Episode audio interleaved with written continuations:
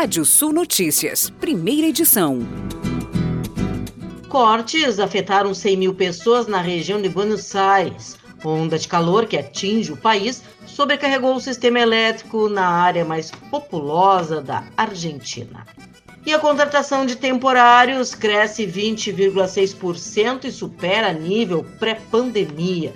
De janeiro a dezembro foram 2,4 milhões de admissões, diante de 2 milhões no mesmo período de 2020 e 1,4 milhão de 2019. E os Correios decidem manter os preços das encomendas, além de serviços de importação e exportação que não sofrerão mais reajuste.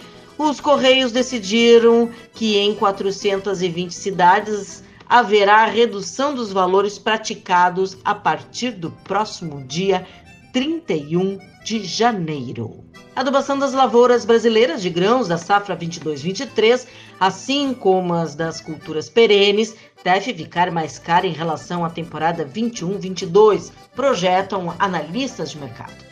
A estimativa considera que, por aqui, uma eventual queda nas cotações internacionais dos fertilizantes deve ser compensada pelo dólar valorizado ante o real, que encarece os insumos majoritariamente importados e tende a manter os valores pagos pelos adubos firmes ao longo de 2022 no Brasil. Isso porque os insumos necessários para a safra 21-22 tanto de verão quanto de inverno, já foram garantidos antecipadamente pelos produtores. Para analistas, a safra de grãos 22-23 e as culturas perenes, especialmente cana-de-açúcar, café e laranja, tende a sentir maior impacto destes custos mais elevados. Avalia o gerente da consultoria agro do Itaú BBA, Guilherme Belucci. Dessa forma, a demanda tende a crescer menos, mas ainda deve acompanhar o aumento da área plantada. A seca avança pelo Rio Grande do Sul e já são grandes os impactos. Em um lançamento divulgado pela Emater, são avaliadas as perdas das principais atividades agrícolas. As precipitações vêm em baixa desde novembro do ano passado e estima-se que já são mais de 8 mil localidades e mais de 207 mil propriedades atingidas pelos efeitos das estiagens no estado além de cerca de 10,5 mil famílias com dificuldades ao acesso à água. A estiagem provoca perdas nas mais diversas atividades agropecuárias. Além disto, foram atingidos os cultivos de cerca de 115 mil produtores de grãos de soja, milho e feijão e aproximadamente 23,5 mil produtores de leite. Também há impactos no tabaco, fruticultura e olericultura. As maiores perdas são no milho, com mais de 90 mil produtores afetados. As lavouras das regiões administradas em Erechim, Frederico Westphalen, Ijuí, Passo Fundo, Santa Rosa e Soledade sofreram os maiores impactos da estiagem no cultivo do milho, com perdas que podem chegar a 60% da produção inicialmente estimada.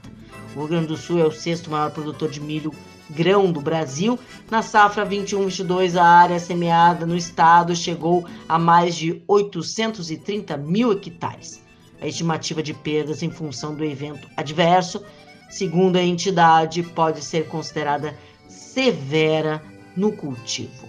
E o Ministério do Desenvolvimento Regional faz uma previsão para gastos com desastres naturais em 2022 de mais de 487 milhões de reais. 113 milhões de reais podem ser gastos com estragos pelos temporais e mais de 374 milhões de reais estão reservados para a operação Carro-Pipa. E vamos aos destaques do portal Rádio Sul. Há cinco décadas da Califórnia da Canção, festival que projetou grandes nomes da cultura gaúcha.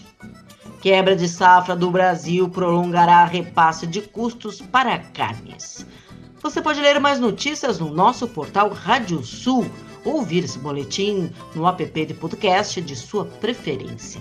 Sou Kátia Desessari e volto logo mais no Rádio Sul Notícias, segunda edição, às 18 horas. Previsão do tempo. Olá, ouvintes da Radiosul.net. Semana começa com tempo mais instável no Rio Grande do Sul, mas pouco volume de chuva. Nessa segunda-feira, as mínimas acima dos 25 graus no amanhecer, temperaturas altas durante a tarde, com tempo nublado na maioria das áreas, o sol e maiores aberturas no noroeste do estado. Pode ocorrer chuva de verão, de forma localizada e até acompanhada de temporal. Temperaturas chegam a 37 graus em Porto Alegre, a 38 em Pelotas, 39 em Alegrete nessa segunda-feira, 40 graus em Santa Rosa, 32 em Capão da Canoa, litoral norte e 31 graus em Caxias do Sul.